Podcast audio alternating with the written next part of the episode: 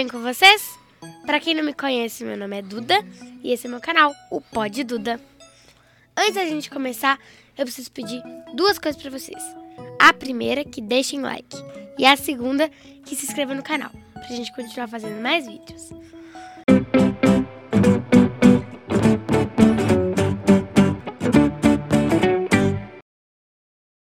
E hoje eu estou aqui com uma pessoa muito, muito sábia, muito inteligente, como assim, muito competente na área que ela, que ela atua e com uma história que é impossível que quem está nos ouvindo, quem já ficou sabendo dessa história, não se emocionar, né? Porque é muito linda.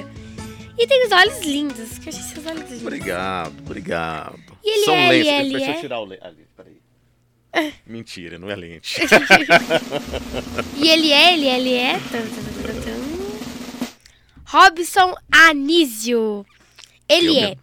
palestrante, radialista, apresentador de TV e, como eu já disse, dono de uma história incrível, né? Que é. Só de ouvir eu fiquei emocionada já. E tudo bem? Ótimo. Ainda mais agora com você aqui, né, Dudinha? Muito é um obrigada. prazer enorme estar aqui. É, Eu que agradeço. Muito obrigada mesmo. Muito obrigado pelo aqui. convite. Tá bom? E Muito a gente vai bater um papo aqui muito legal. Muito Pode legal. certeza, vamos muito embora. legal. E esse vídeo é um oferecimento de Mineirão Peças Usadas. Se você precisar de alguma peça para sua caminhonete, é, fala com o Breno, liga no número 333 3333 2833, que fala que você viu aqui no Pod Duda, que você vai ganhar um desconto especial, viu? Tem certeza que você precisa? Lá tem. E também é, a Mandelli, salgados da tudo para sua festa, tudo de gostoso. Aqui a gente até recebeu um- uma caixinha de salgados aqui que tá uma delícia. Nós vamos comer é, durante o programa. E é isso. É isso aí, né? É isso aí, Mineirão, peças para, né? Autopeças, né? Autopeças, Autopeças, é isso? é. Autopeças. E a Mandelli, muito obrigado, viu? Obrigadão mesmo. E antes de gente Vamos lá. começar, você tá vendo essa caixinha aí, ó, do seu lado? Nossa, eu tô numa ansiedade pra abrir, eu sou uma pessoa Pode abrir, ansiosa, pode né? abrir, pode A abrir. Jéssica sabe, né, Jéssica? Então vamos abrir. Tan, tan, tan, tan, tan. Atenção. Haha! Uma super caneca agora para dividir os momentos, né? Do café da manhã aqui. com a caneca do Elemento 18, que a gente não trouxe também pra Duda. Né? Nós vamos ter que trazer pra Duda, viu? É, olha só, gente. Ah, mas eu tô chique demais, viu? Obrigado, Duda. Eu que agradeço. Então já muito- vamos tomar água aqui já, ó. ó. Se quiser colocar sua água, ó, eu vou pegar ó. uma, eu vou pegar uma coxinha. Vamos experimentar. Ótimo. Obrigadão mesmo, de coração. Não, gente, esse negócio. Não, esse salgadinho tá muito bom. Nossa senhora. Muito gostoso. Muito bom. Depois eu como. Agora. Primeira coisa, eu É. quero que você conte um pouco da sua história pra gente. Então, um menino órfão, eh, ficou órfão aos sete anos de idade, que era a chamada população ribeirinha, que morava na beira de um rio, no bairro industrial em Belo Horizonte, que morava apenas com a mãe e com uma irmã, que nunca conheceu vó, que nunca conheceu tio, que nunca conheceu tia, que só tinha ali como referência né, de família apenas a mãe e uma irmã. E que aos sete anos perdeu a maior referência, né, que era a mãe. A mãe faleceu e, e começou então ali uma. Além dessa primeira separação, né, da, da, da morte da mãe, do falecimento da mãe, teve também a separação da minha irmã. Então a minha irmã, após o falecimento da minha mãe, ela foi para para uma instituição de irmã de caridade, depois ela foi para trabalhar em casa de família, virou uma, uma escrava em casa de família, e eu fui levado para a FEBEM. E naquela época, década de 70, né, passava na televisão aquela propaganda que FEBEM era a melhor instituição do Estado, que ali as crianças iam aprender, iam estudar, iam virar doutores. E, e eu comecei então a imaginar a FEBEM como um parque de diversões. E uma vizinha nossa da minha mãe lá, ela que me levou para a FEBEM. E ela foi me contando no caminho, Robson, a FEBEM é maravilhosa, você vai gostar muito. Lá tem muitas crianças, você vai brincar o dia inteiro, você vai estudar e vai sair de lá alguém na vida. Só que chegando na FEBEM era uma realidade completamente diferente. Né? Na FEBEM eu fui recebido por uma senhora que foi logo tirando das minhas mãos as poucas sacolinhas que eu tinha, com poucas roupas, com poucos brinquedos. Me levou para um, um, um senhor que foi logo cortando, podando meu cabelo, né? ou seja, passou a máquina zero, que naquela época tinha muito piolho, né? Então eles cortam, podaram meu cabelo totalmente, fiquei praticamente careca e me deram um uniforme porque lá não podia usar uma roupa assim normal comum. Então todas as crianças lá tinham uniforme. E eu pude perceber que no uniforme tinha um número. E o meu número era o 18. E foi aí que eu percebi então, naquele momento, eu deixei de ser o Robson Anísio e passei a ser o 18, um número. Então na FEBEM a gente eh, convivia com muito, muitas violências, né? Era muitos maus tratos. Hoje Hoje nós temos o Estatuto da Criança e Adolescente, nós temos muitas leis que hoje protegem, né, que garantem Sim. os direitos das crianças e dos adolescentes, mas naquela época não tinha.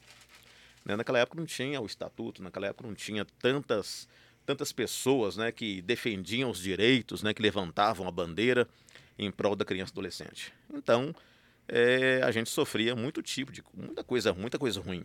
A gente apanhava sem saber o porquê estava apanhando. É, a gente era humilhado, a gente era trancado num quartinho escuro, né? Que a gente passava ali à noite, ali, naquele breu, apanhando sem saber o porquê estava apanhando. E daí, diante de tanta violência, eu tomei uma coragem. Praticamente quase que um ano depois, a minha coragem foi pular os muros da instituição e fugir. Alguém te influenciou para isso? Ou influenciou. Você... Eu tinha um, um, um amigo lá, um, que era da mesma idade que a minha, que era o Cláudio. E o Cláudio era uma pessoa que a gente ficava muito juntos na FEBEM. E a história do Cláudio, ela coincidia muito com a minha história. O Cláudio também tinha ficado órfão e ele tinha parentes, né? A diferença é que ele tinha parentes, mas parentes que moravam no interior, não moravam na capital. Então, como não tinha ninguém disponível, né, para ficar com ele, cuidar dele, ninguém se disponibilizou a cuidar dele, ele foi levado para a FEBEM. E na FEBEM, Duda, vale ressaltar que é, muita gente imagina assim, ah, a FEBEM era um presídio. Então, quem era levado para a FEBEM era marginal. A FEBEM ela foi criada no intuito de poder proteger crianças, principalmente crianças órfãs e crianças é, em situação de vulnerabilidade, ou seja, crianças que os pais não tinham condições financeiras de Sim. cuidar, de criar, essas crianças seriam então levadas para a FEBEM. Eu acho até que na construção, ou seja, quando é, se pensou em construir tinha realmente a instituição, eu acho que até tinha realmente o objetivo. Mas depois, com o tempo, com ações maldosas de pessoas, enfim, que foram trabalhar naquele local, a instituição foi perdendo essa Até mesmo pela dificuldade, né? Exatamente. Porque não é perdendo. é fácil você pegar um monte. Sim, claro, não é certo, mas não é fácil você pegar um monte de criança e colocar na última escola. Não é fácil. É, não é fácil, mas é, é tem que se ter um preparo. Seria certo. Teria que se ter educadores e realmente profissionais para no, no, trato né, com essas crianças. Porque imagina você, eu, eu, trabalhei na cidade dos meninos. Imagine uma, uma cidade que é uma cidade, dentro de uma é, outra cidade, é, que fica em Ribeirão das Neves, que tem mais de mil meninos. Imagina. Eu trabalhava lá, eu trabalhava numa casa com 16 adolescentes. Eu morava Nossa. numa casa com 16 adolescentes. Lembrando, não são filhos meus, não são parentes meus. É filho de um, filho de Rodrigo, filho de Jéssica, filho de, de Rafael, filho de Antônio, filho de Maria, filho de José. É cada um filho de um. Então, cada um com um problema diferente. Cada um com uma personalidade diferente. Então, imagine você na FEBEM. Esses, essas crianças que estão na, Seria, na, tipo o Big meninos, Brother, né? É, na, mas é, é, é, sendo que bem pior. É. Porque lá não tem festa, né? É, imagina você, porque dentro da, da cidade dos meninos é, são crianças que têm família, né, que tem uma estrutura, mas que as famílias é, colocaram lá o seu filho lá para poder aprender uma profissão, né, porque lá dentro tem várias oficinas, para poder ter uma escola mais de qualidade, enfim. Só que a FEBEM não é assim. A FEBEM você não tinha escola, então você não estudava. Então imagine você sem escola, uma criança sem escola. Você já fica o quê? Ociosa. É. Tem aquele velho ditado que diz o seguinte: mente vazia, oficina do diabo. Ah, Então, se você não tem ocupação, ainda mais criança, se tratando de criança, né? Se você não tem uma ocupação, é, logicamente que você vai ter que começar a pensar em muita coisa e, na maioria das vezes, coisas ruins para você fazer. Né? E é isso que acontecia na FEBEM. Então, na FEBEM, eh, as crianças passavam a maior parte do tempo maquinando forma de fugir. Tempo, o dia que vai fugir, que vai pular o muro. E apesar que o muro da FEBEM não era alto, não, tá? Era o tipo... muro da FEBEM parece que foi construído assim. É para vocês pularem. É para vocês fugirem, viu? Pode Mas ir, vai não embora. deixe você. Quando vocês voltar também, vocês vão apanhar demais da conta. Era Entendeu? tipo uma Era- lição, é- né? era, era um convite para tentação, mas sabendo que essa tentação vai te custar caro. É. Né? E eu demorei quase um ano, Duda, para tomar coragem para poder pular o muro. E o Cláudio, ele pulava várias vezes. Vamos, Robson, vamos, vamos. Não, não, morrendo de medo.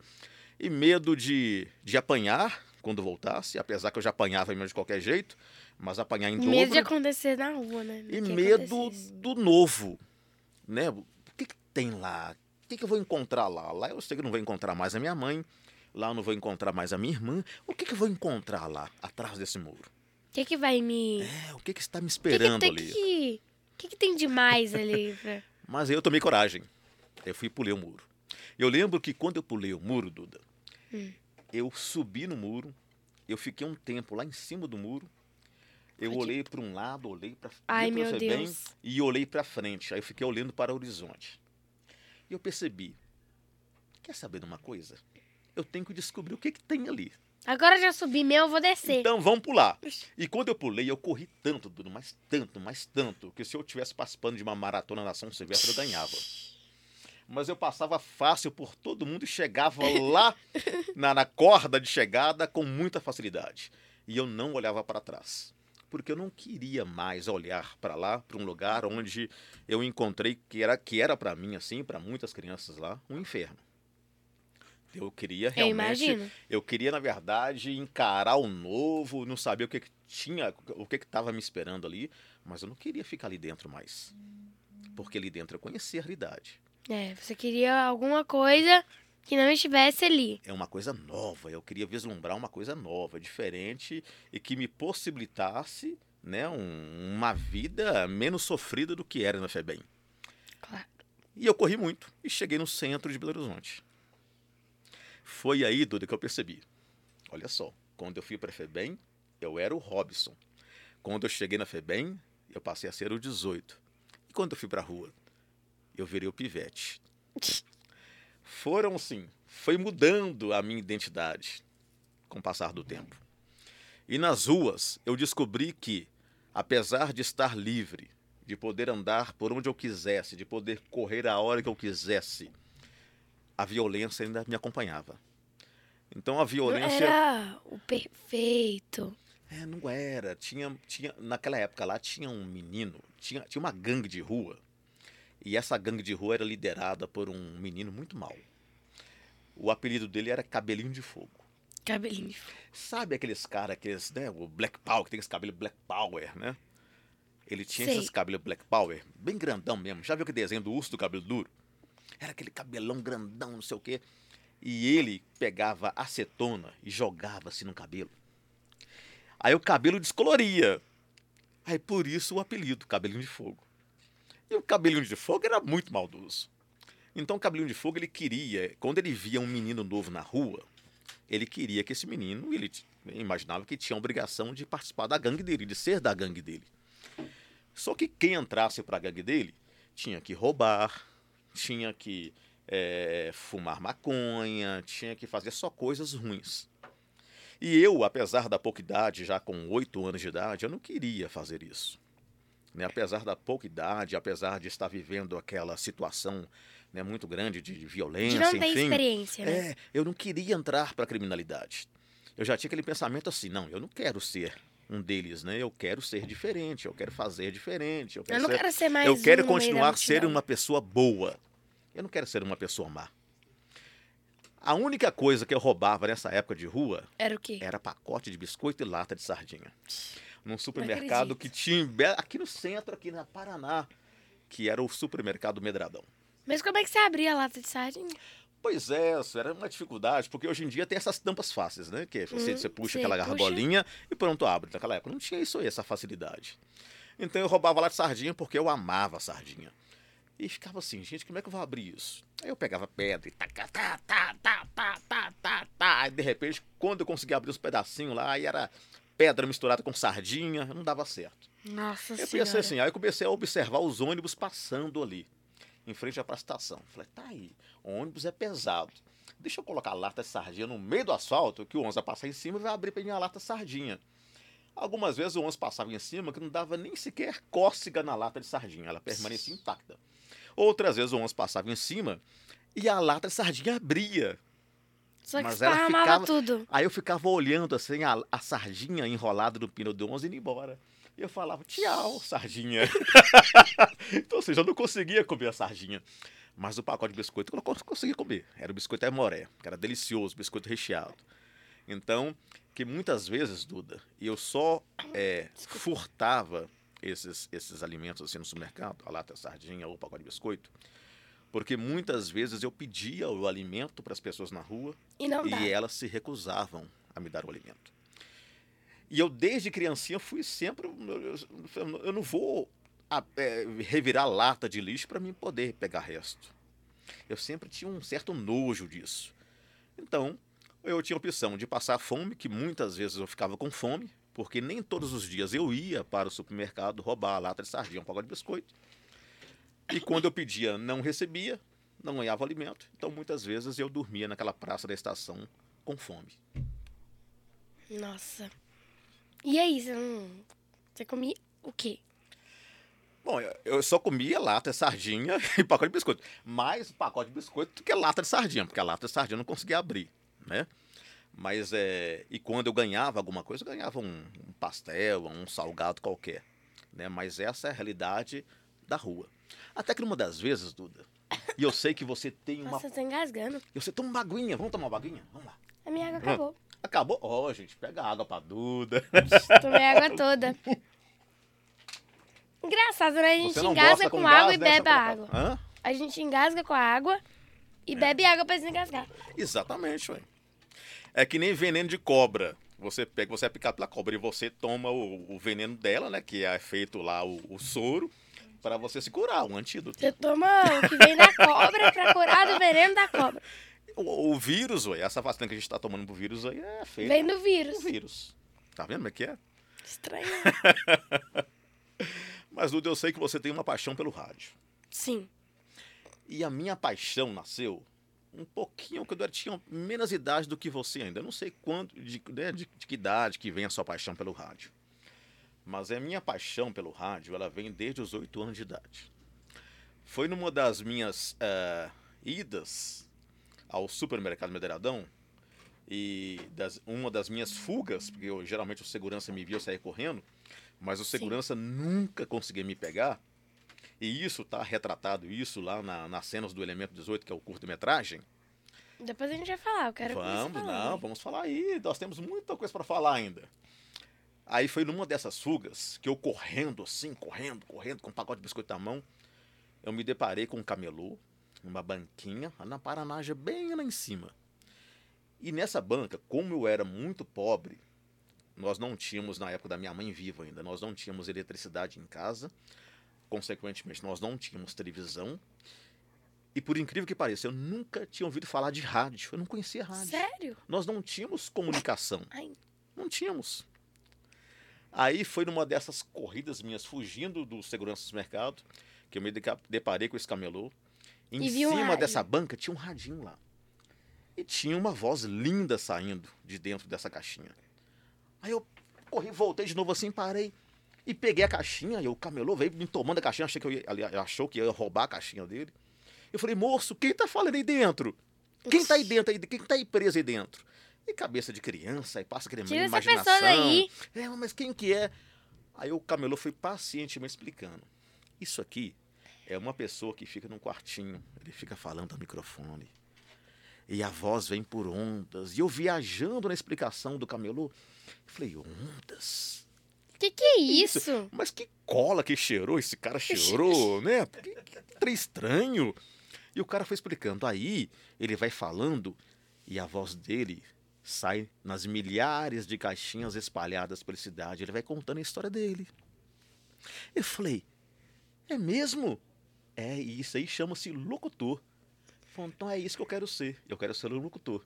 Hum, Porque que eu quero contar a minha legal. história para que milhares de pessoas possam ouvi-la. Sabe por quê? Por Porque a minha maior dificuldade nas ruas era tentar contar a minha história para as pessoas. E as Sim. pessoas não querer ouvir. Imagine você, você está vivendo um momento muito ruim na sua vida. Você está passando por um momento muito triste. E você quer desabafar com alguém, você quer contar para alguém, ninguém está interessado em ouvir sua história. É como se fosse muda. É como se você fosse invisível. Sei. Ninguém está te enxergando, ninguém quer ouvir você. Então, o que as pessoas eh, faziam nas ruas quando passavam por mim era: coitado, trombadinha, vagabundo, vai para casa. Ah lá, não tem mãe. Cadê o pai dessa criança na rua? Era só isso. Mas ninguém, ninguém, absolutamente Queria ninguém, saber Duda, por que que não tinha pai. não Queria saber por que sentava- tava ali. É, não queria, não queria ouvir minha história. Então eu tinha essa necessidade de contar a minha história para as pessoas.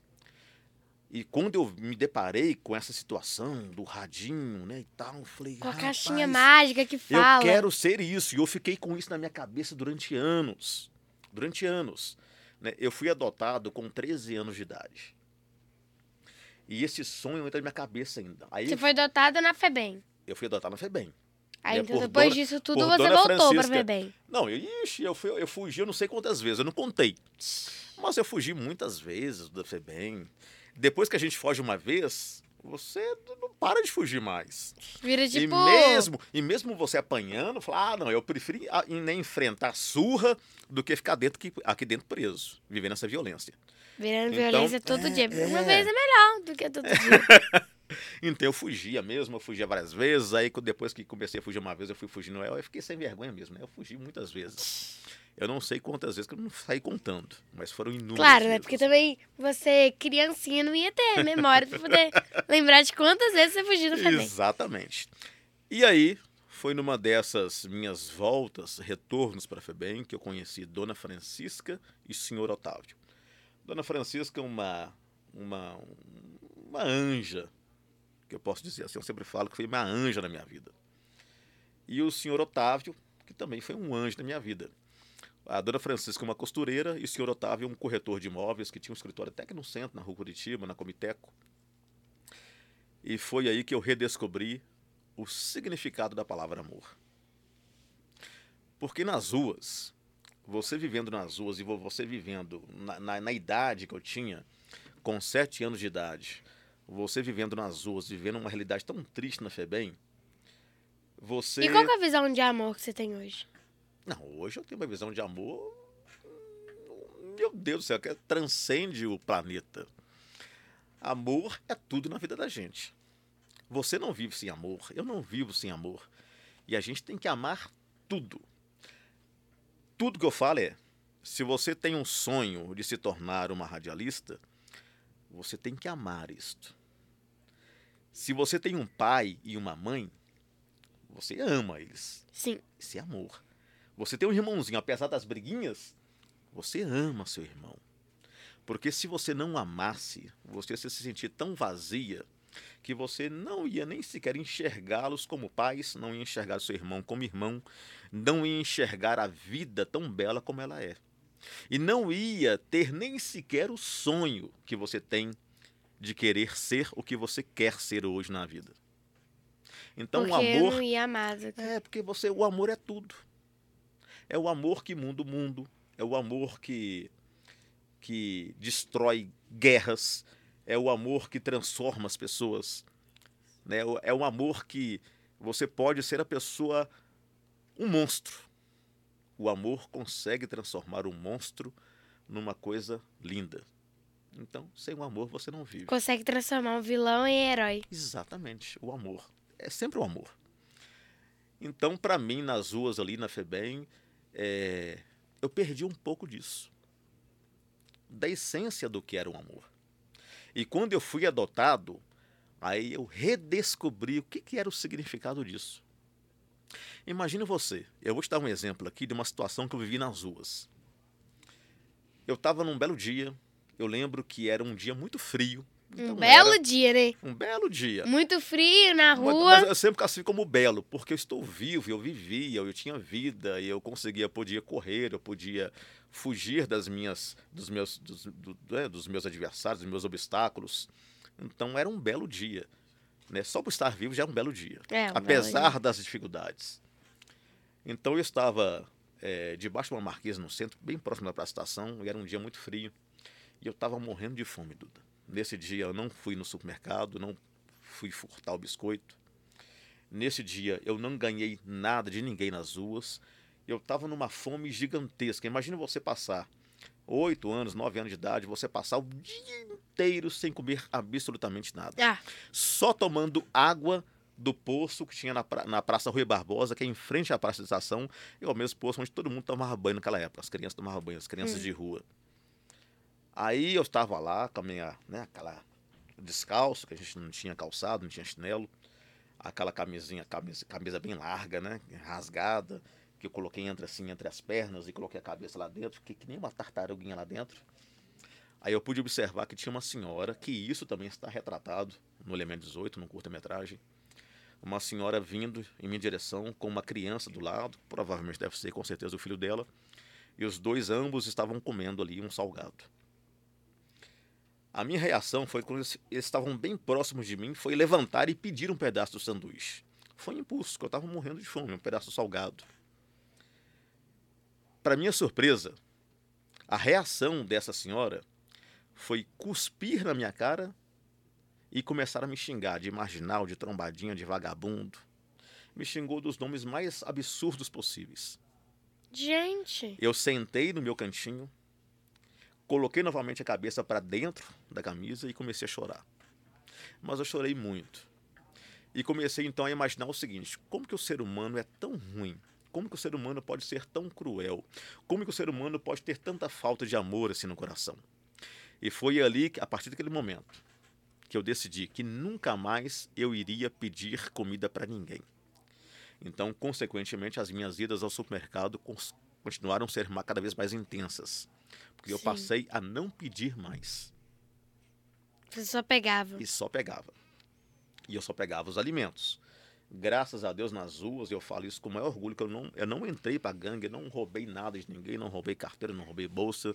Eu Que não. bom. Eu queria bom. ter um, um, né, um futuro melhor para mim, Mas um apesar da futuro que vinha de você. Exatamente, dos meus sonhos, aquilo que eu acreditava, aquilo até então que a minha mãe tinha passado para mim de valores.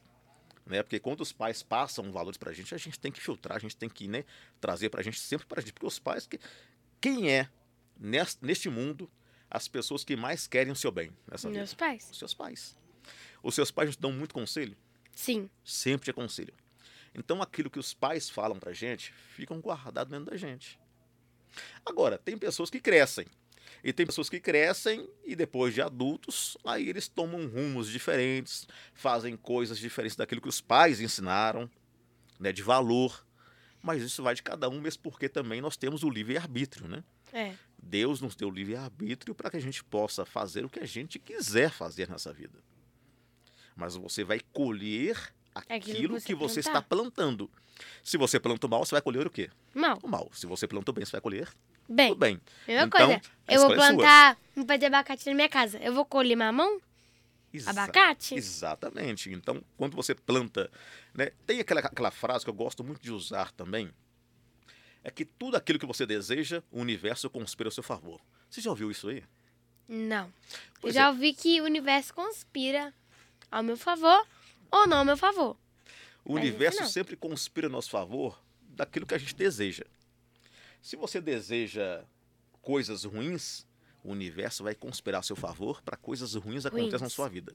Se você deseja coisas boas, o universo vai conspirar a seu favor para que coisas boas aconteçam na sua vida, Isso. certo? Uhum. Então eu sempre tive comigo o desejo de coisas boas.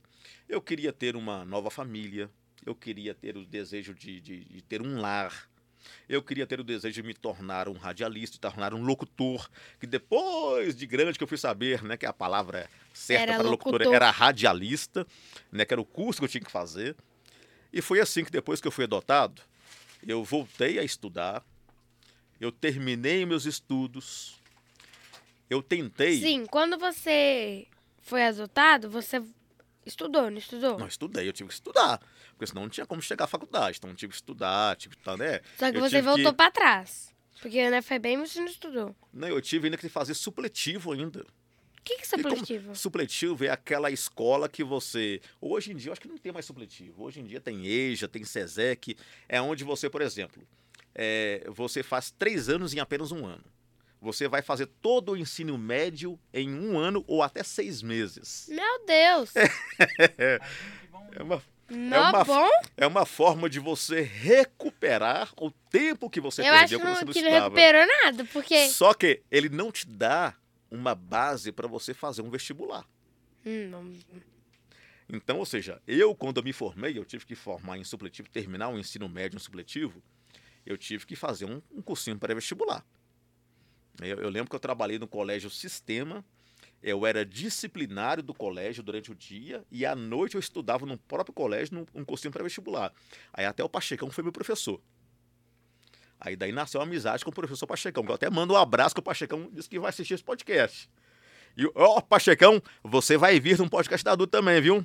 Tá intimado, viu? Então, Pachecão é um professor maravilhoso. Ele me ensinou também muita coisa. E foi assim que eu ingressei na faculdade. Mas eu tentei uma vez, tentei duas vezes. Eu só consegui ingressar na UFMG na terceira tentativa. Nossa. Porque na época, naquela época era a época da lambada. E eu amava lambada. Então eu passava a minha vida quase as noites dançando lambada. E eu morava numa república com um rapaz que já fazia medicina. E esse rapaz falou: Robson, vou te falar uma coisa com você.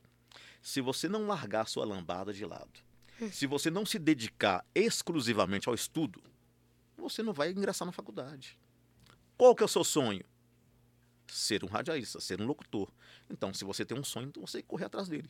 Você tem que sacrificar algumas coisas para você conseguir outras. Isso. Então, eu estudei, me formei em comunicação social, trabalhei em algumas rádios aqui. Trabalhei na Rádio Tatiaia com o Dirceu Pereira, na época o Dirceu Pereira era um grande comunicador da época, que tinha um programa. Eu trabalhei no programa e eu comecei na, na vida artística com o Dirceu Pereira. Ele tinha um programa na TV Alterosa chamado O Povo no TV. Então eu comecei com o Dirceu Pereira. Você fazer o quê? Na Eu comecei como office boy dele. E de tanta insistência que eu ficava, eu ia lá na TV Alterosa quase todos os dias. Aí depois de tanta insistência eu comecei como office boy, depois fui auxiliar da produção. Eu cheguei a ser até jurado do programa dele.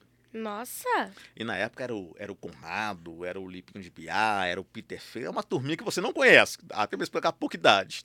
Mas se você pesquisar lá, o povo na TV, no YouTube, tem, você, vai, você vai encontrar o Dirceu Pereira. Era um comunicador fantástico e também que me ensinou muito. E quando eu, Duda, me formei, e quando eu entrei pela primeira vez num estúdio de rádio para começar meu programa, sabe aquela sensação de sonho realizado? Sim. de poder contar a minha história Tipo de. para milhares de pessoas. Tipo, tirar o peso das costas. Tipo, ai, É, eu consegui. você- Sabe o que, que é? Hum, Quando você tem um sonho. Quando você acredita nesse sonho. Quando você batalha por esse sonho. Quando você persevera nesse sonho. Você vai realizá-lo. Não importa se o seu sonho é ser presidente da República. Se você quer ser astronauta. Se você quer ser advogada. Não importa o tamanho do seu sonho. Você vai encontrar muitas pessoas que vão fazer você desistir dos seus sonhos. São pessoas que até então são incapazes de sonhar. E quando vê pessoas acreditando tanto no sonho delas e batalhando por ele, as pessoas vão querer te derrubar. Vão querer fazer você desistir no meio do caminho. Mas lembrando que o sonho é seu, não é deles. Eles não vão correr por você, pelo seu sonho. É você que vai correr pelo seu sonho. é. Então, quando você tem um seu sonho, você acredita que você vai realizá-lo. Independente do tamanho que seja o seu sonho, você vai realizá-lo. Sabe aquela história que eu contei aqui um pouquinho antes? O universo É. conspira a seu favor. E isso é mágico. Isso acontece mesmo. O universo ele conspira a nosso favor quando a gente deseja ardentemente aquilo que a gente quer se tornar.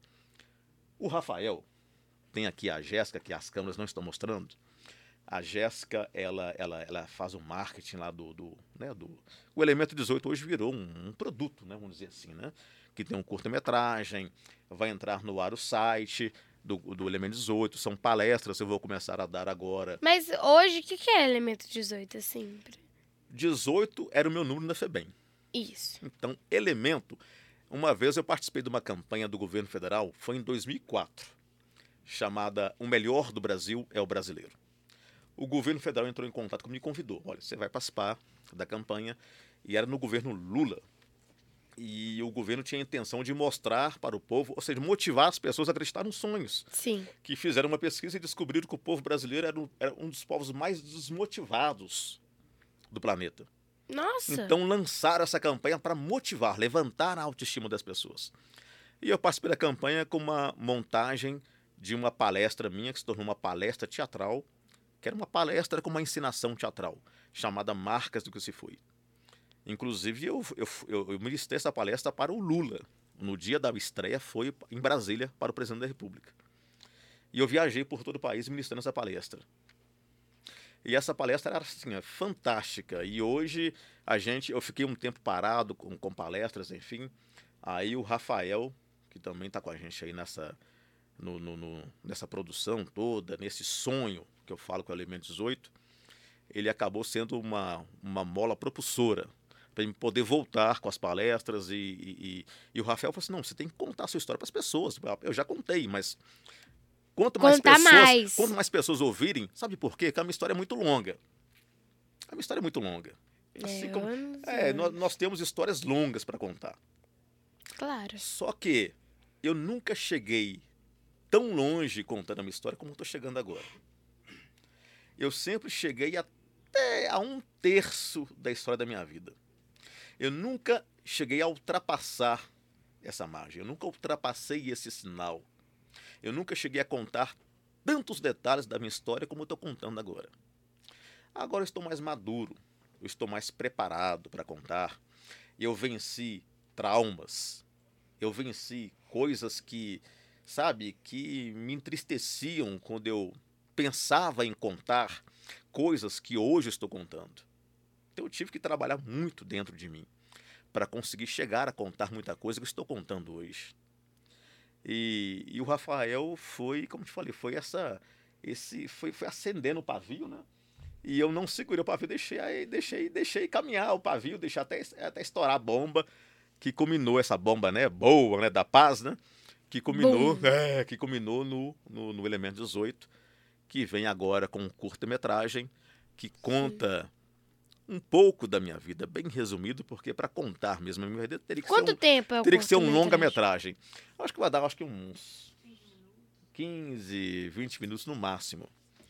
É um curta-metragem, bem curto mesmo, mas de uma forma Eu vou bem assistir, viu? mas lógico, você já é nossa convidada com seu pai, com sua mãe, né, para o lançamento, dia 18 de outubro. Se Deus quiser, vai ser em Vespasiano, no teatro. Mas nós vamos mandar, né? Vou mandar, manter contato. Nós vamos te eh, deixar a par do dia certinho, do local certinho, mas já estejam convidados já, Claro. tá bom? Para ir no, no lançamento. Então, curta-metragem é bem resumido, mas uma forma bem impactante sabe? Para mostrar para as pessoas que realmente sonhos vale a pena ser- serem sonhados, né? Que vale a pena a gente acreditar nos sonhos e, e batalhar por eles, né?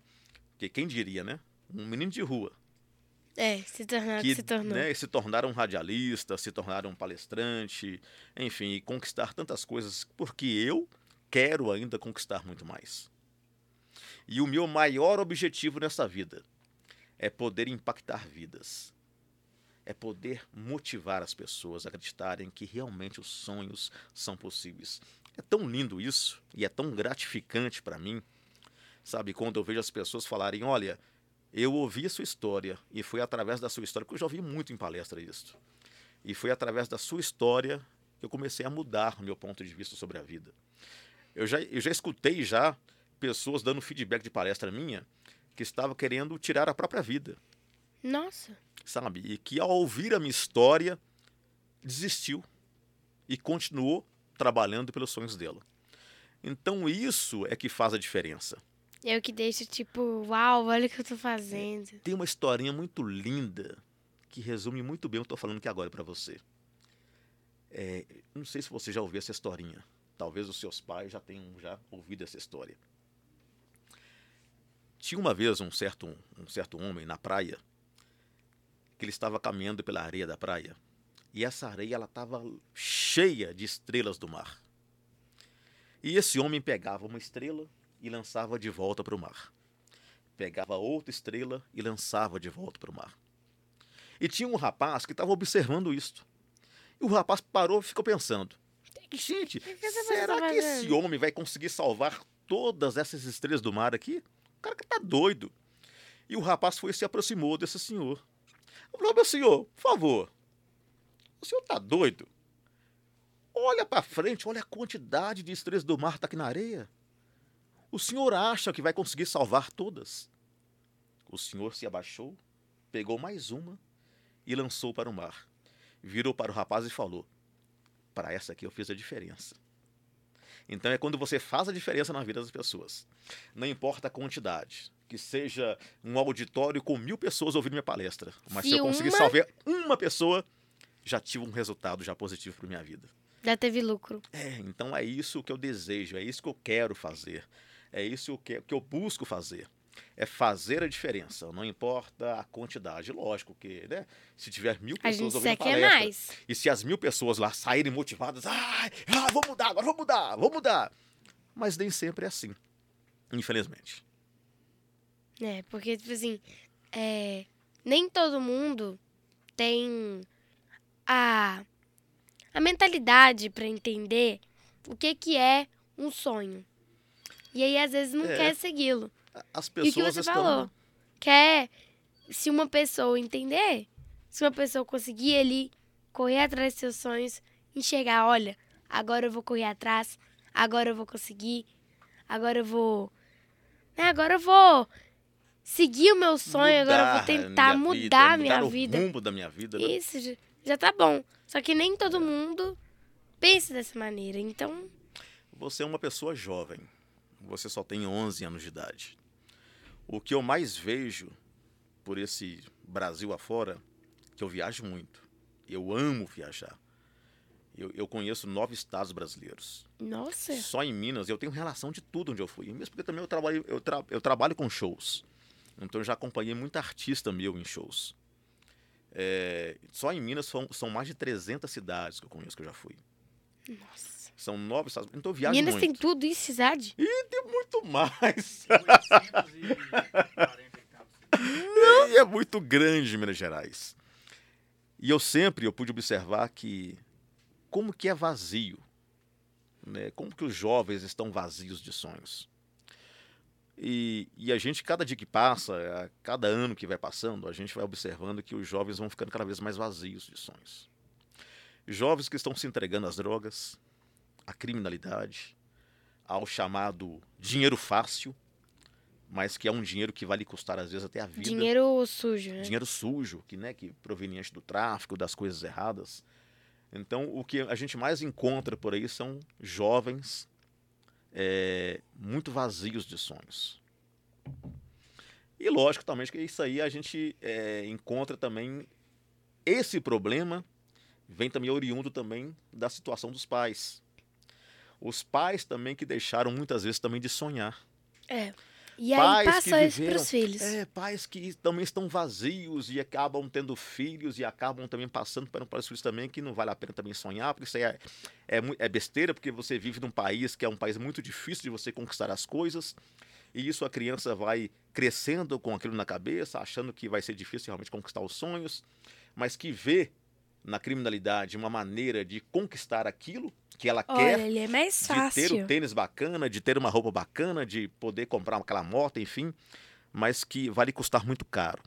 Né? Ou seja, a criminalidade. Mas que na hora não bate isso, né? É, mas a, as pessoas, é como eu te falei, elas, elas estão vazias de sonhos. Eu sempre falo o seguinte: sonhos, é, eles são seus. É você que cria os seus sonhos, é você que alimenta os seus sonhos. Claro. Agora, tem pessoas que plantam sonhos na cabeça de outras pessoas. E muitas vezes esses sonhos, eles são sonhos errados. São sonhos que vão levar a pessoa para um caminho completamente errado, para um caminho do mal, para um caminho escuro. Eu sempre falo, quando você tem um sonho, ele tem que ser seu. Não pode Eu ser de acho- outra pessoa. Eu acho assim muito errado. Às vezes o pai fala assim: olha, você vai ser isso, você vai ser advogado. Mas é o sonho da criança? Não. Às vezes não é. Não, o sonho tem que ser seu. O sonho é seu. Então é o sonho seu é que você vai né, lutar para conquistá-lo. Claro, porque, tipo assim, a pessoa, ela tem que. Eu também acho errado a pessoa que chega e fala assim: não, você vai ser vendedor de papel. Não, mas eu quero ser vendedor de caneta. Mas eu tô falando que você vai ser vendedor de papel, então você é vendedor de papel. Ah, tô sendo obrigado, mas eu vou. Vai fazer o quê? É, E às a vezes a gente- pessoa, ela, às vezes, sendo vendedor de papel, que é uma coisa que ela não quer, tô dando um exemplo, né? Claro. É, ela vai encontrar coisas ruins pra ela, pros outros, e coisas que não vão fazer bem pra ela nem pra ninguém. Exatamente. E é isso que eu desejo muito para você, Duda. Eu acho que eu desejo, acho não, tenho certeza, né? Eu desejo os sonhos mais lindos para sua vida. Muito eu obrigada. desejo que os seus sonhos floresçam e renasçam a cada manhã no seu É coração. isso que eu desejo também. né? Mas que você também tem que saber que você tem que batalhar por ele. É, não é fácil não. Então você tem que estudar, você tem que se dedicar aos estudos, né? Você tem que Hã?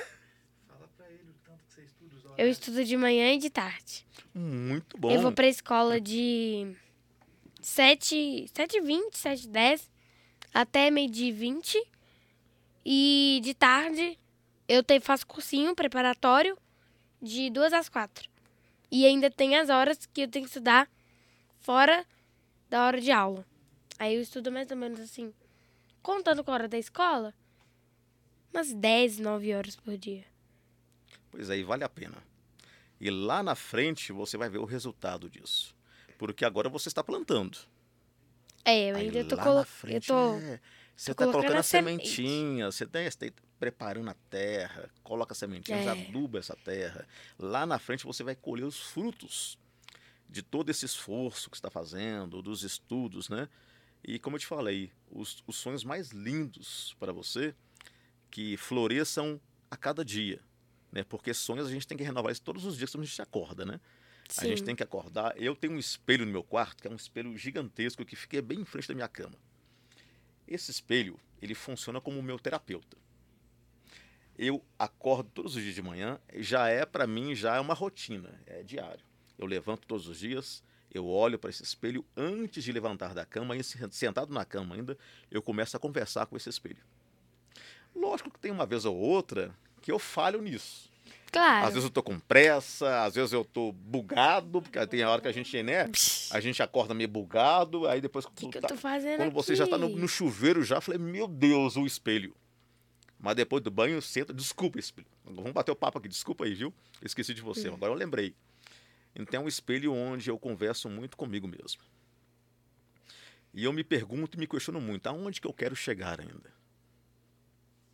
Qual já- é o meu obje- eu já, objetivo tenho, eu já hoje? tenho mais de 40 anos, né? Mas é, eu vejo muitas pessoas com mais de 40, com mais de 50, e que a gente pergunta lá, qual que é o seu sonho? Fala, ah, não, já tô cansado já, já não, não tem mais sonho não. O que Eu eu, tinha para correr velho." atrás, eu já corri, agora já não dá mais tempo.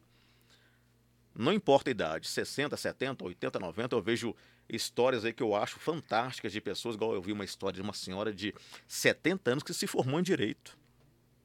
70 anos se formando em direito. Então, ou seja, não há limite para sonhos. É. Não tem limite para sonhos. A minha avó, ela é analfabeta. E ela, assim...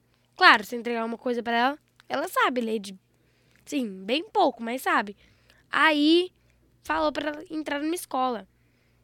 Né, pra... Pra mais velhos. Aham. Ela pegou e falou que ela não quer.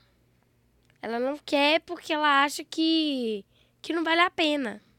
Aí tá tentando incentivar ela pra ir. Porque eu já vi um, um senhor na, de 80 anos. Passou na televisão. Ele fez o Enem pela quinta, sexta vez. Ele era formado em um monte de coisa. Com 90 anos de idade, tava fazendo Enem. É, como eu te falei, não há limite para sonhos, né? De repente você vai ali conversando com a sua avó, com jeitinho, vai chegando, quem sabe uma hora. Você não quer saber de uma coisa? Deixa eu, deixa eu ouvir Deixa eu ver, aqui deixa eu ver E isso. deixa eu voltar para a escola mesmo, né? Porque vale a pena, não importa. Eu falei com ela, eu falei com ela assim, você não precisa querer ficar. Você ir, ver que não gostou e querer sair, sai. Aí é porque não. Fazer o quê, né? Não gosta. Também como tem obrigação de estudar, não, não precisa ficar lá. Só que aí eu falei, ah, tenta. Só que você não vai descobrir na primeira aula, não.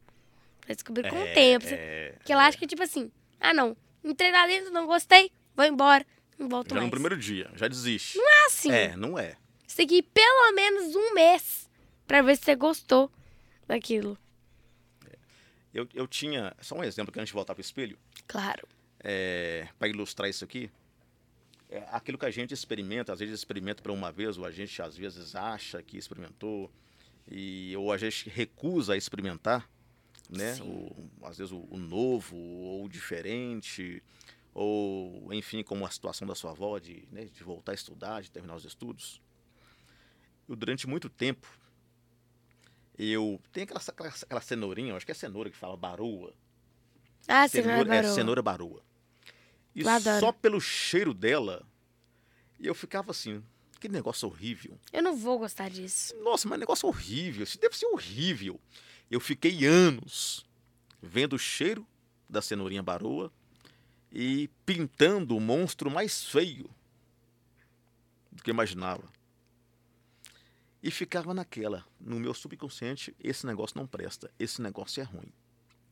Até que um belo dia, eu resolvi encarar esse, esse monstro Desse monstro e de sete descobri cabeças. que esse monstro não era um monstro, era uma das coisas mais deliciosas. Hoje eu amo, hoje eu amo a batata barô, mas eu fiquei Eu anos, demais. eu fiquei anos pintando, pintando uma coisa que não existia.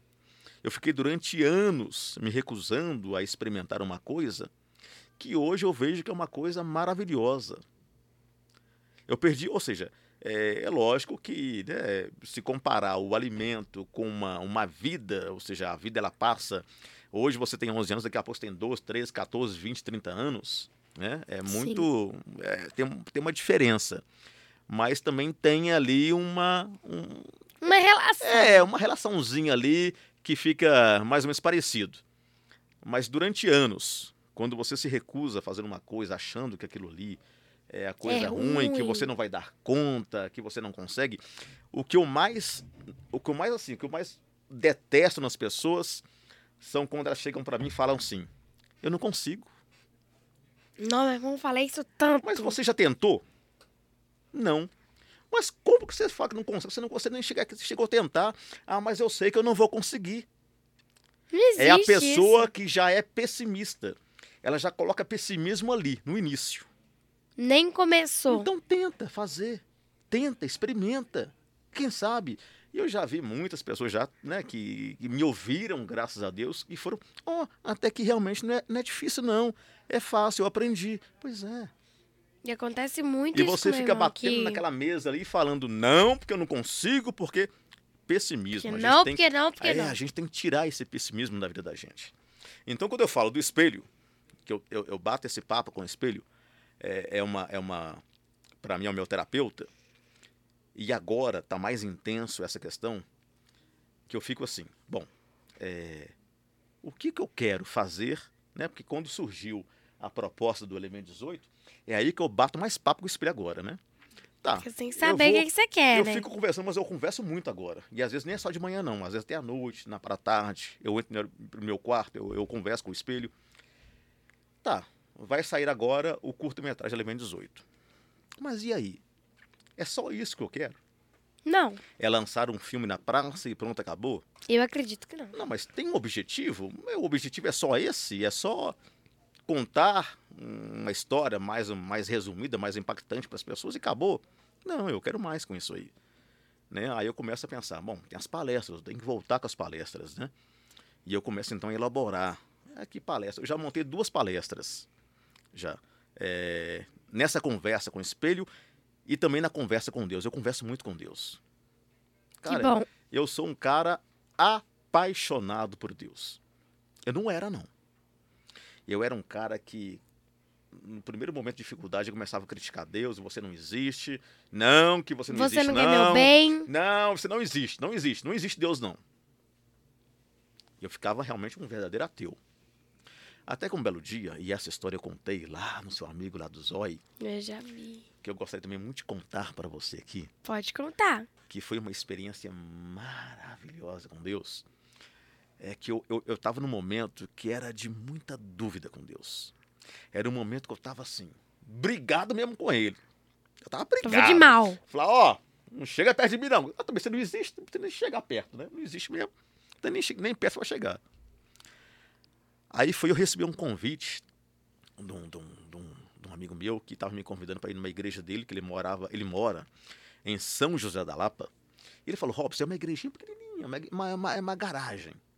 Uma bem pequenininha, bem humilde. Mas lá tem um pastor que vai lá, que o pastor faz a revelação, que o pastor é maravilhoso. Ele faz cada revelação maravilhosa. Ele me convidou uma vez, duas vezes, três vezes, dez, vinte, três. Falei, Chega um dia e falei, eu vou. Acho que eu falei assim, eu vou pra né, o cara parar de, né? Para É, de mexer. Aí eu vou lá uma vez, acabou, pronto, acabou, pronto, vamos embora. E eu fui, mas eu fui naquela vontade. de, "Hum, esse pastor mesmo, esse pastor é bom. Vamos ver se esse pastor fala alguma coisa pra mim. E eu, brigado com Deus. Aí o pastor chegou, com um terno bem azulão, né? Eu falei, vai, ó, gente, ó, olha, o- olha o terno do cara, ó, azulão, ó, bacana, vamos ver. E o pastor chegou o momento de fazer revelação. Ele foi em um, foi em outro, foi em outro, foi em outro, foi em outro. Foi uma pessoa do meu lado, foi uma pessoa atrás de mim, mas não foi em mim. Eu falei, caramba, só aí. Deus não Pastor não existe. é bom, não, hein? Que Deus é esse, senhor? Deus não existe mesmo, não. E fui embora. E falei com esse meu amigo. Falei, ah, esse pastor não fez nada pra mim, não falou nada pra mim, não falou revelação nenhuma. Ele falou, calma, Robson. Volta aqui na segunda vez. Eu falei, ah, foi difícil. Vim na primeira, imagina na segunda. Não, vem na segunda. Quer saber uma coisa? Eu vou vir. Eu vou vir, eu vou provar pra esse cara também aí que esse negócio realmente não existe mesmo, não. Que Deus existe. É. Aí eu fui. O pastor chegou, começou a fazer revelação. Foi em um, foi em outro, foi em outro, foi em outro, foi em outro. Não foi em mim. De novo? Aí o pastor virou as costas, gente, agora eu vou fazer a oração final, vamos encerrar o culto. E eu falei, ah, não é possível. Aí foi o momento que eu fechei os olhos. Eu falei isso. Eu preciso ouvir uma palavra do Senhor. Existe mesmo. Me mostra. Fala para mim através dele. E o pastor lá no altar fazendo a oração para encerrar o culto. Eu com os olhos fechados. Eu só escutei o pastor falando. Gente, me desculpe, eu vou ter que interromper a oração final. Deus está falando comigo aqui. Tem um rapaz aqui na igreja querendo que eu fale com ele através de Deus. Eu, Deus, falar com ele através de mim. Nossa.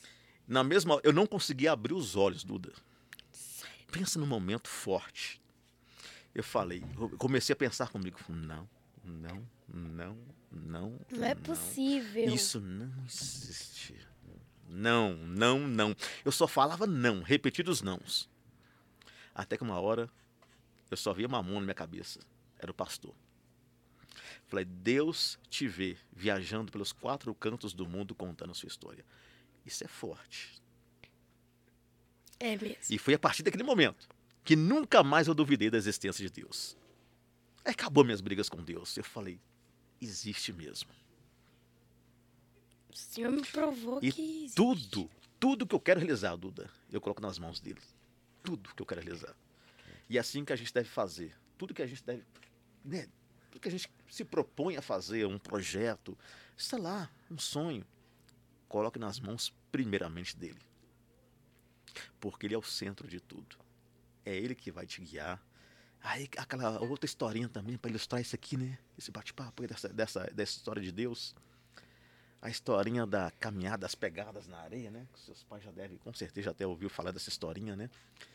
Que o cara tava lá, sempre via, né? Do lado as pegadas de Deus com ele caminhando pela praia e tal. Mas quando o cara começou a passar um momento difícil da vida, mais difícil da vida dele, ele caminhando pela areia da praia, ele percebeu que só tinha uma pegada. Eu falei, uai, Mas, Senhor, mas no momento mais difícil da minha vida tu me abandonastes? Aí Deus virou para ele e falou: Não, meu. Foi neste momento, meu filho, que eu te carreguei nos colos, no colo, Porque só tinha a pegada dele. porque só tinha a pegada dele. Só tinha pegado ele. Então foi neste momento que eu te carreguei no colo. E assim é Deus. No momento mais difícil que a gente imagina estar passando, Ele está carregando a gente no colo. Ele está nos abraçando, Ele está nos confortando. Então essa é a mensagem que, né, que eu quero passar para as pessoas, sabe? A importância de Deus nas nossas vidas, a importância dos sonhos, a importância de se acreditar naquilo que a gente quer realizar, sabe? De, de mudar vidas, de fazer as pessoas realmente. E às vezes, às vezes eu me pego, às vezes, um pouco assim, opa, não, não, não, deixa eu, deixa eu voltar no trilho de novo. Peraí, né? O trilho é esse, o caminho é esse, né?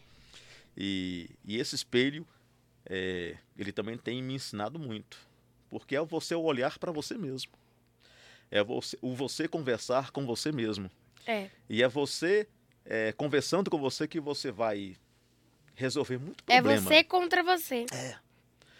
E às vezes o inimigo, o maior inimigo nosso somos nós mesmos, né? É, o É maior o nosso adversário. maior inimigo é a gente mesmo. Minha mãe fala que o maior adversário que a gente tem é a gente. Exatamente. Entendeu? Então é, é- o curta-metragem, ele tá chegando aí, se Deus quiser, dia 18 de outubro, que a gente vai lançar, vai lançar nas plataformas digitais.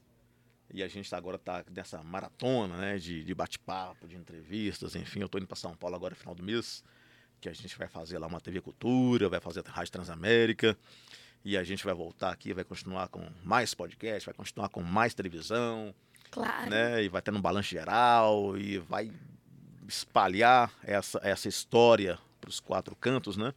Que é uma história que começou de um menino com oito anos de idade na rua e que determinou para ele mesmo que ele queria ser aquilo, que ele queria contar a sua história para milhares de pessoas.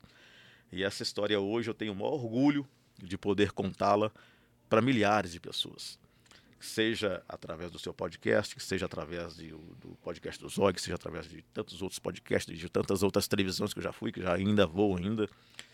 Mas é, é a propagação da história. É, e que você ouvindo essa história aqui, que você também possa, ah, com seu colega na escola, eu ouvi uma história assim, um cara assim, assim, assim, assado. Espalhando história. Claro. E você também está construindo a sua história. E quando você se sentir também preparada para contar a sua história, que você conte a sua história. Que o seu pai conte a história dele, que o seu pai também com certeza tem uma história também de vida bonita, né, que saiu do nada e conquistou muitas coisas, enfim, formou uma família linda, né? Então todos nós temos uma história. Né, Eu sempre falo no final das palestras que não, não existem histórias mais tristes ou mais Ou mais ou mais felizes do que as outras. O que existem são histórias diferentes. Então conte a sua. Né? Que você construa a sua história e que você possa contar para o mundo também o seu sonho que nasceu pequenininho de se tornar uma comunicadora e de repente, quem sabe, tá numa Globo da vida e contando a sua história. Claro. É o que eu espero, ai. Eu posso te dar um presente? Pode, ó, eu amo presente. Eu vi no podcast do? Ai. do Vilela, Hum, Inteligência Limitada, que o entrevistado dá um presente pra ele, presente inútil. aham. Só que eu vou te dar um presente muito útil. Ah, ó. Pra você uma peneira. Oh, maravilha! uma peneirinha. E tem um Você é? significado importante. É, ué. Vai que você tá na casa da, de alguma pessoa, aí te dá um suco de limão e às vezes você não gosta daquele baguinho que fica ali. Mas tem Aqui a utilidade. peneirinha. Serve até pra gente peneirar as coisas ruins da vida da gente também. Sai peneirando, peneirando. É, é, bacana demais. Obrigado, Duda. Fiquei feliz demais. Eu gostei do peneirinho. De nada. Eu que agradeço. Agora eu vou fazer uma brincadeira com É. você que eu faço com todos os meus convidados. Vamos lá. Chama batata quente. Ah. Eu vou falar uma palavra e você tem que falar outra. Ai, tipo, ai, o que ai. você acha dessa palavra? Ai, ai, ai. na sua cabeça. É, Vamos ver. pão duro. Ah, conheço um amigo meu que é muito pão duro. Ai, mas não posso falar o nome dele, não. Ele vai ficar com raiva de você. Então tá. Menino pestinha. Nossa senhora! Tem um menino chamado Arthur. Eu gosto muito dele. Mas é uma pestinha, tem hora. Ai, ai, hein? É. Re- relógio adiantado. Tipo, você tem um compromisso, por vamos supor, 5 horas. É. E aí, seu relógio tá adiantado, tá falando que são 4h50. Você sai correndo, doido. Você chega lá no lugar, são 4h50. Aí, gente, meu relógio tá adiantado, eu acordei cedo pra isso? Ah, não. Mas eu amo chegar adiantado. Eu cheguei aqui hoje adiantado. Chegou. Você viu? Porque é melhor você se prevenir. Porque é o seguinte. Minha mãe fala que Você- é melhor prevenir do que remediar. Mas é, porque você não sabe como é que vai ser o trânsito, se tem um, acidente no, no, no trânsito, se o trânsito está parado, está engarrafado. Então é melhor você sair com bastante antecedência e chegar no lugar bem antecipado do que você perder seu compromisso. Pois é. E eu sou muito certo com o negócio de horário, eu sou muito rígido com questão de horário. Então você marcou para mim. Hoje eu dei uma bugada. Uma Hoje- bugada. Hoje o pessoal me chamou, lá, nós temos o grupo do Elemento 18, falou assim, nós vamos sair então às 16 horas, a gente, né, esses contratempos, enfim. Falou, ok. Eu estava na produtora, com uma vasilhinha com uns coco, comendo coco, batendo papo, Ai, batendo ai. papo com o Alex lá, e conversando tranquilo. De repente lá, a mensagem chega do Rodrigo no grupo. Já estamos aqui na porta. Meu Deus do céu, eles estão na porta. Esqueci que era 16. Nem gente. arrumado eu ainda estou. Eu corri pra dentro faz cinco minutinhos. Eu, tive que- eu nunca me arrumei tão rápido na minha vida assim pra mim. Nossa senhora. É farol alto. Farol alto às vezes é muito bom pra nos alertar muitas coisas, né? Sim. E o farol alto na vida da gente sempre é necessário para nos mostrar certas situações que a gente não tá conseguindo às vezes enxergar com o farol baixo. TV no último volume. Ah, isso aí não acontece comigo. Eu odeio muito barulho. Eu acho que esse negócio de trabalhar muito com show, eu comecei a ficar irritado com som alto. Nossa. Porque você trabalha com show, você fica no palco com o artista. E o Com som, muito barulho. É, e o som ali ensurdecedor. Então hoje eu não consigo nem ouvir música com som alto. Hoje é tudo no baixo, muito tranquilo. Eu gosto muito de tranquilidade, paz. Uhum. Eu passei dessa fase de, de- de som alto. Havaiana arrebentada. Nada melhor do que um prego para resolver o problema. Você pega um preguinho e você, Coloca você ali aquece o preguinho ali e você coloca ali embaixo e pronto. A Havaiana tá nova. Bom, né, Quem não tá fez falando? Mosquito chato. Rapaz, eu vou te falar uma coisa, Duda. Eu odeio mosquito. E por incrível que pareça, lá em casa eu que cozinho. Eu amo cozinhar. Eu amo cozinhar. Então o almoço é eu que faço. Imagine, Duda, Na hora do almoço, aquela na hora que eu estou vem, né? preparando o alimento, na hora que eu estou com a mão completamente ocupada, picando legumes ou temperando uma carne, aí que o diabinho aparece. E o diabinho fica e fica na minha frente me atazanando. É no momento que eu Ai, não ai. tenho condições de largar tudo ali e matar ele. Eu odeio mosquito. Eu também. Odeio. Carrapato.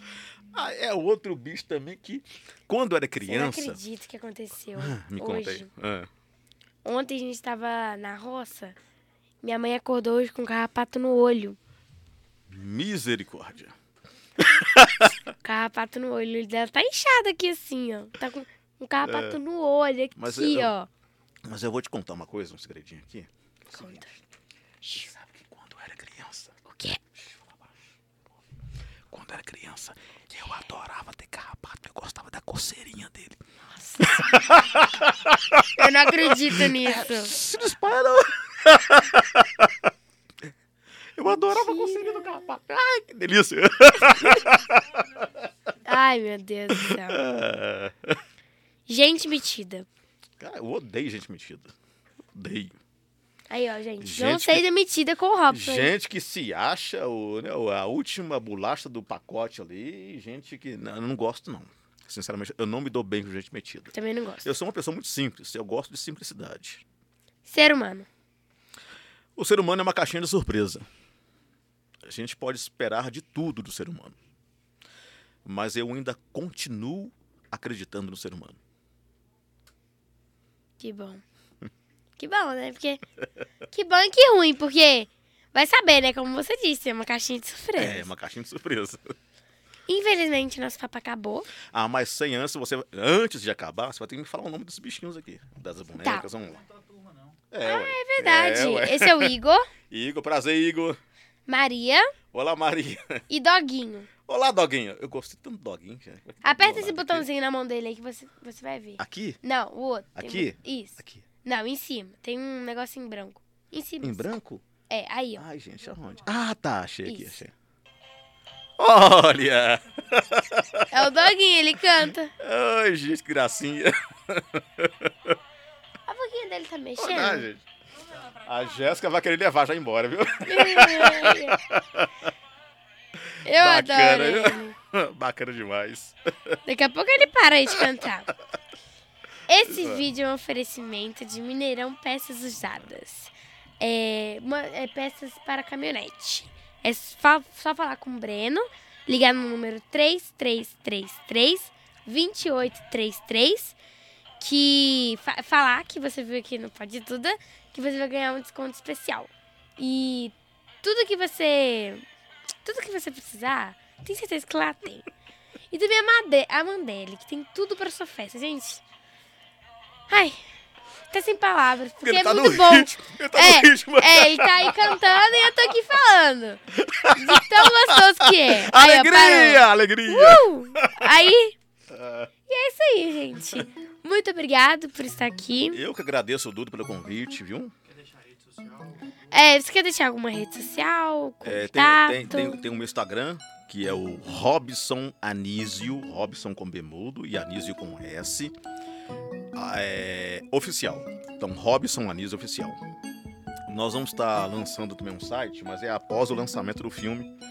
Mas quem quiser já anotando aí, para depois do lançamento, já queria acessar o site, que é o www, né? elemento18.com.br, não é isso? Esse vai ser o site, vai ter também muita novidade, contato. Hã? É número 18, tá? Não, não é o nome, não. É elemento e o número 18.com.br. Tá. Tá bom, gente. Anota aí, hein? Pra Vocês não perderem. e, é, mais uma vez, eu pedi pra que deixe seu... Minha caneta caiu no chão, né? Ah, tá bom. Depois eu pego. Pra que deixe o seu like, se inscreva no canal, ative o sininho pra não perder nenhum vídeo. Toda terça-feira, às 9 horas da manhã, tem vídeo novo no canal, então não percam. Todos muito legais. E é isso. Até a próxima. Um beijo, tchau. um abraço.